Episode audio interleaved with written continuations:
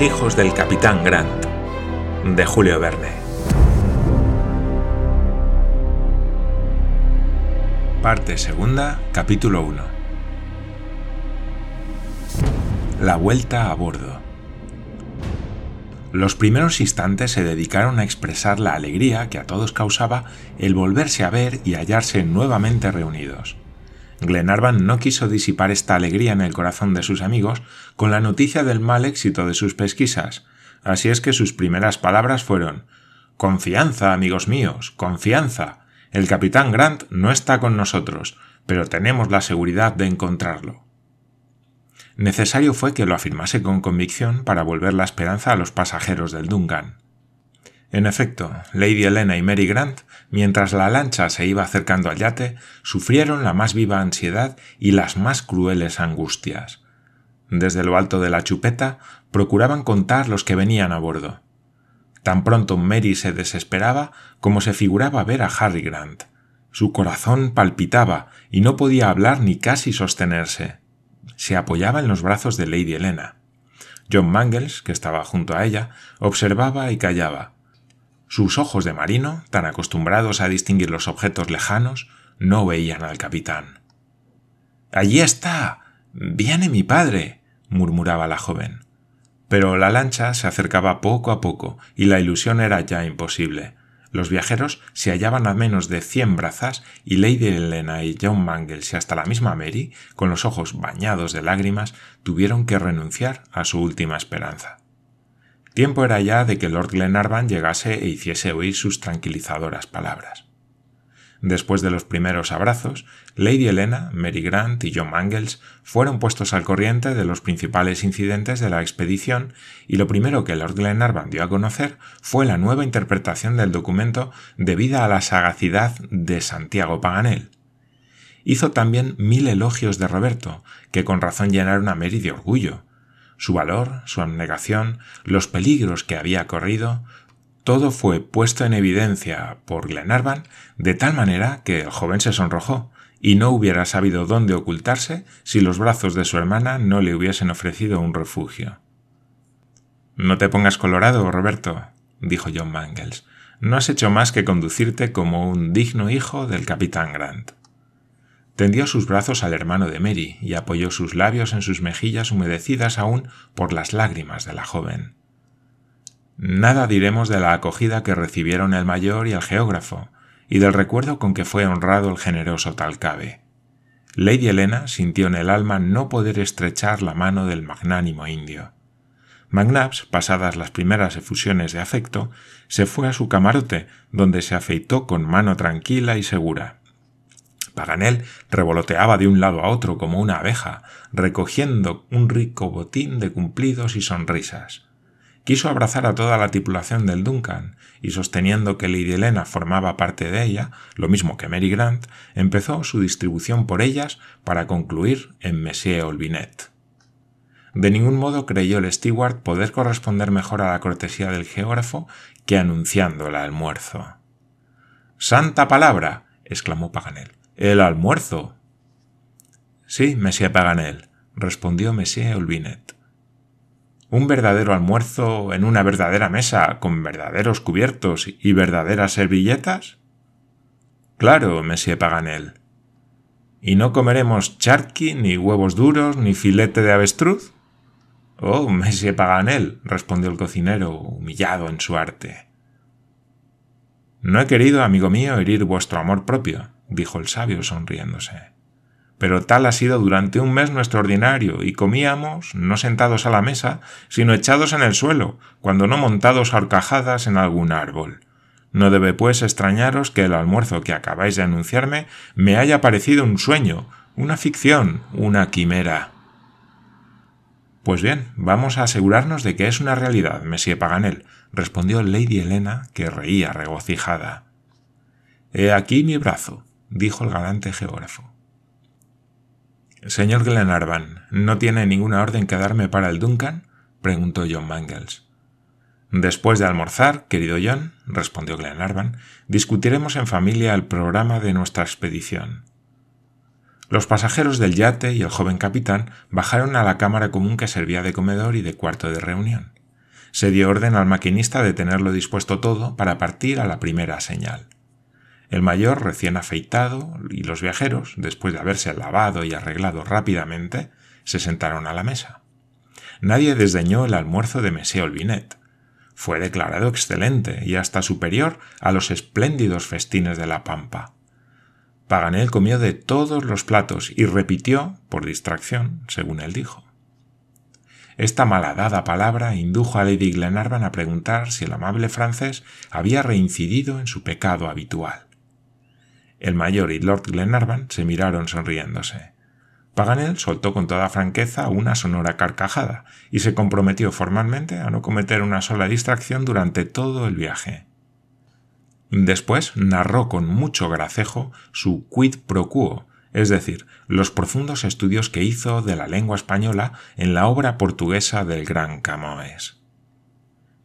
Pero, añadió al concluir, como no hay mal que por bien no venga, no siento haberme equivocado.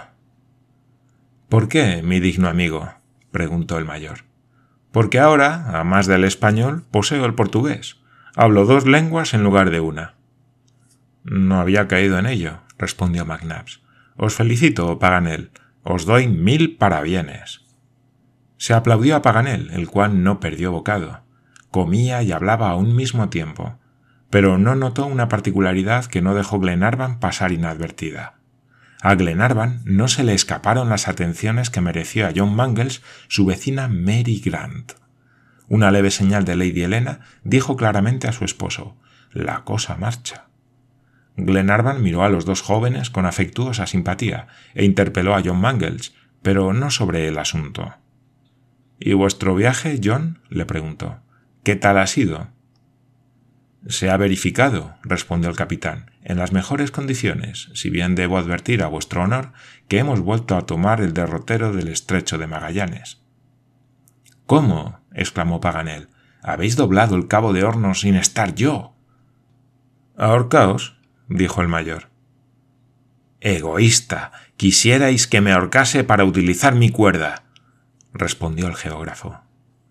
Pero, querido Paganel, respondió Glenarvan, no estando dotado del don de la ubicuidad, no podéis estar en dos partes a la vez. ¿Cómo queríais doblar el cabo de hornos mientras recorríais la llanura de las pampas? Es verdad, pero lo siento, replicó el sabio. John Mangles prosiguió la narración de su travesía. Navegando a lo largo de la costa americana, había observado todos los archipiélagos occidentales sin hallar ningún rastro de la Britania, al llegar al cabo Pilares, a la entrada del estrecho, halló fuertes vientos y se dirigió hacia el sur. El Duncan pasó junto a las islas del Desconsuelo, se elevó hasta los 67 grados de latitud austral, dobló el Cabo de Hornos, bordeó la Tierra del Fuego y pasando el estrecho de Lemer, siguió las costas de la Patagonia, donde a la altura del Cabo Corrientes le asaltaron vientos terribles, los mismos que con tanta violencia hostilizaron a los viajeros durante la tormenta pero el yate se condujo bien, y hacía ya tres días que navegaba de vuelta y vuelta para no separarse mucho de la costa a la cual no podía, tampoco, acercarse demasiado, cuando los estampidos de la carabina le indicaron la llegada de los viajeros a quienes con tanta impaciencia se aguardaba. El capitán del Duncan hubiera sido injusto no haciendo mención de la extraordinaria intrepidez de Lady Glenarvan y de Miss Grant. La temperatura no las acobardó, y si algún temor manifestaron, se debió únicamente a la idea de los riesgos que debían correr los expedicionarios, errantes entonces por las llanuras de la República Argentina. Así terminó John Mangles su relato, que fue seguido de las felicitaciones de Lord Glenarvan. Este, dirigiéndose luego a Mary Grant, dijo Querida señorita, veo con mucho gusto que el capitán John hace justicia a vuestras grandes cualidades y que vos no lo pasáis del todo mal a bordo de su buque. ¿Es acaso posible pasarlo mal?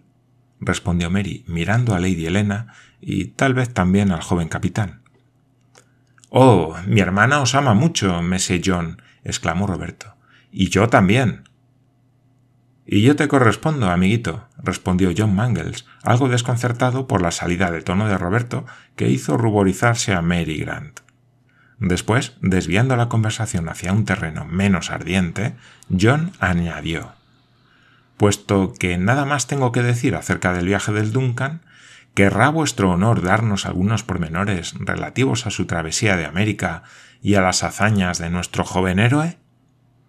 Ninguna relación podía ser más agradable a Lady Helena y a Miss Grant. Lord Glenarvan, conociendo cuán excitada estaba su curiosidad, la satisfizo al momento. Refirió con todos sus incidentes su viaje de un océano a otro.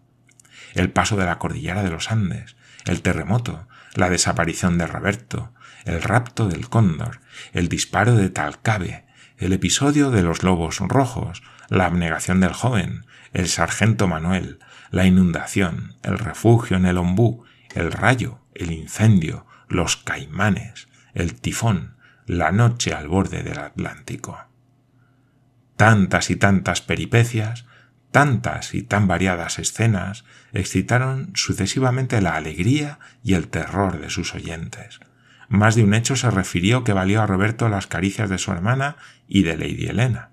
Nunca el rostro de un niño ha sido tan pródigamente besado por amigos más entusiastas.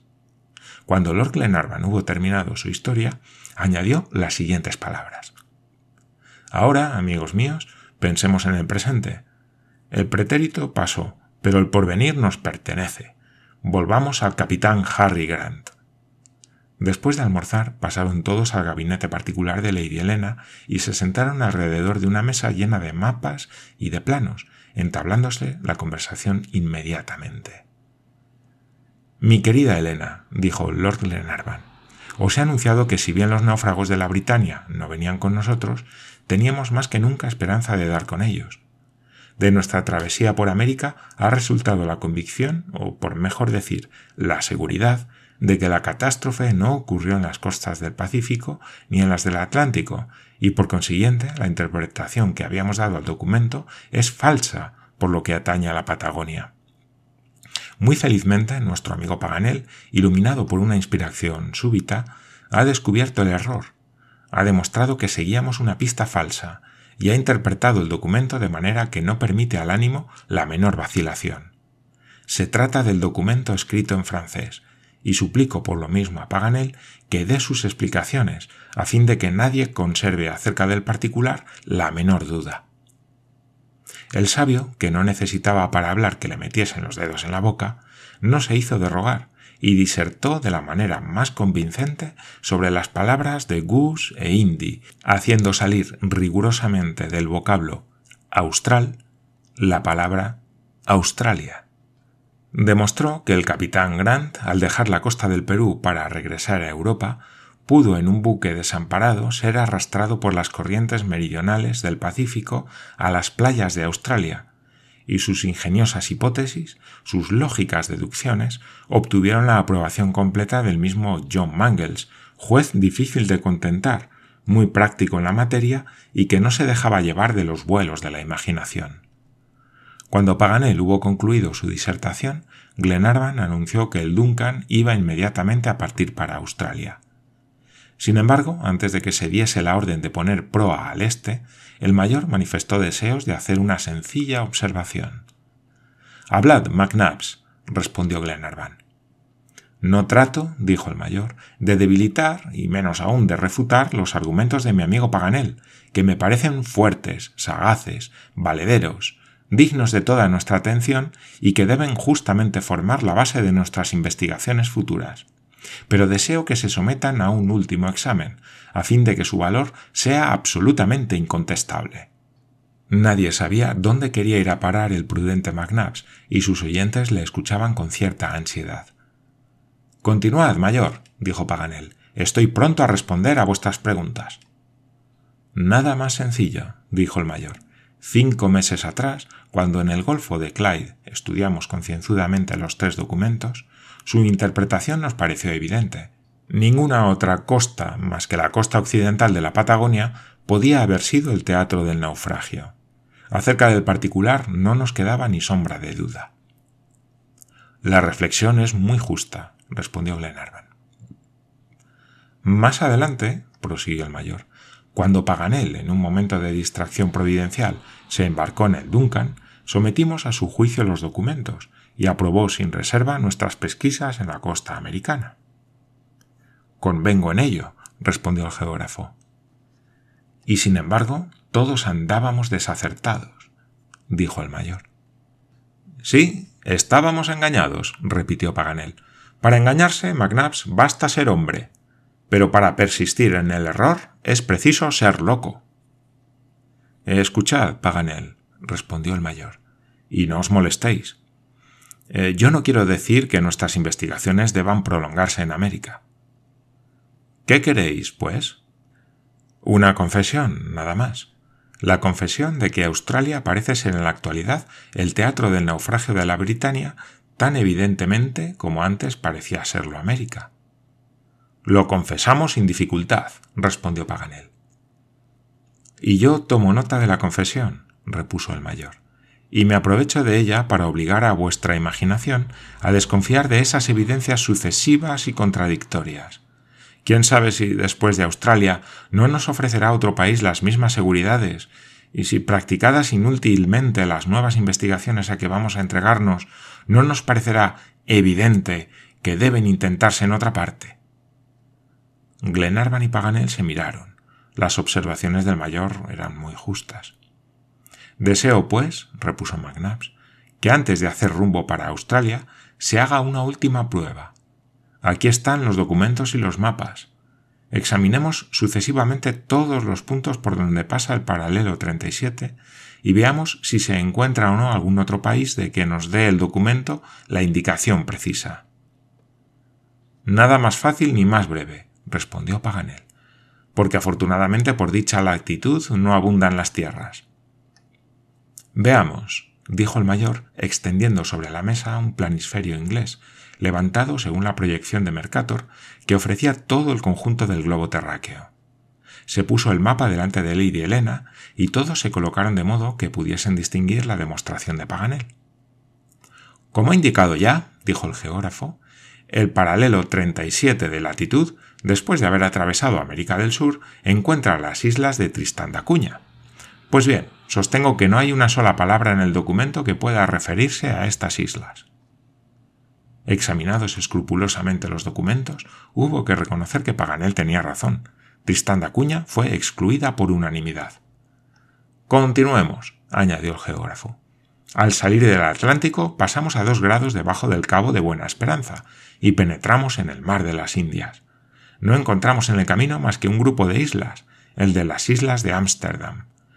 Sometámoslo al mismo examen que a Tristán da Cunha. Después de una comprobación atenta, las islas de Ámsterdam fueron a su vez excluidas. Ninguna palabra, mutilada ni entera, francesa, inglesa o alemana, se aplicaba a aquel grupo del Océano Índico. Llegamos ahora a Australia, repuso Paganel. El paralelo 37 encuentra este continente en el cabo de Bernuille y sale de él por la bahía de Twofold. Convendréis conmigo, sin violentar los textos, que la palabra inglesa stra y la francesa austral pueden aplicarse a Australia. Acerca del particular no debo insistir.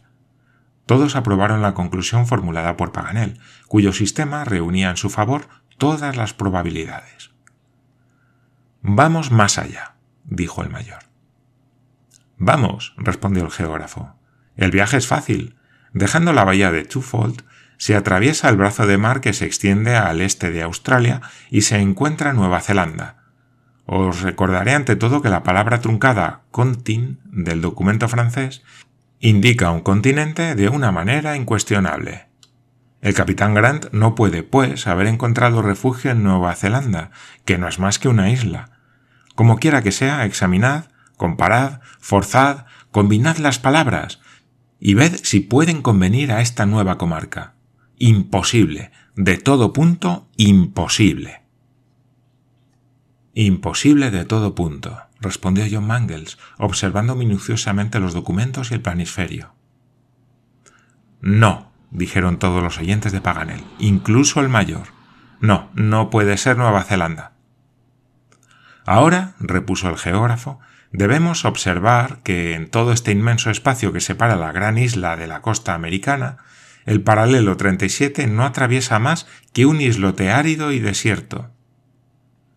¿Cómo se llama? preguntó el mayor. Mirad el mapa. Es María Teresa, nombre del que no se encuentra el menor indicio en ninguno de los tres documentos. Ninguno, respondió Glenarvan. Decid ahora, amigos míos, que no están en favor del continente australiano todas las probabilidades, por no decir todas las seguridades. Evidentemente, reconocieron unánimes los pasajeros y el capitán del Duncan. John, dijo entonces Glenarvan, ¿tenéis bastantes víveres y carbón? Sí, milord. Me he provisto en grande en Talcahuano, y además la ciudad del Cabo nos permitirá renovar muy fácilmente nuestro combustible. Pues bien, entonces trazad el derrotero. Una pequeña observación, dijo el mayor, interrumpiendo a su amigo. Hablad, McNabbs. Cualesquiera que sean las garantías de éxito que nos ofrezca Australia, ¿no sería conveniente hacer un día o dos de escala en las islas de Tristán da Cuña y de Ámsterdam? Están situadas en nuestro camino y no nos desvían de nuestro rumbo, Sabremos entonces si la Britania ha dejado allí alguna huella de su naufragio. El incrédulo mayor, exclamó Paganel, sigue en sus trece. Lo que yo quiero, respondió McNabbs, es no tener que retroceder si Australia, por casualidad, no realizara las esperanzas que hace concebir. La precaución me parece bien, respondió Glenarvan. Y no seré yo quien os disuada de tomarla, replicó Paganel. Todo lo contrario. Entonces John, dijo Glenarvan, la proa a Tristán da Cuña. Ahora mismo, milord, respondió el capitán, y subió a cubierta en tanto que Roberto y Mary Grant dirigían a Glenarvan las más sentidas palabras de reconocimiento. Poco después, el Duncan, alejándose con rumbo al este de la costa americana, hendió con su cortante tajamar las olas del Océano Atlántico.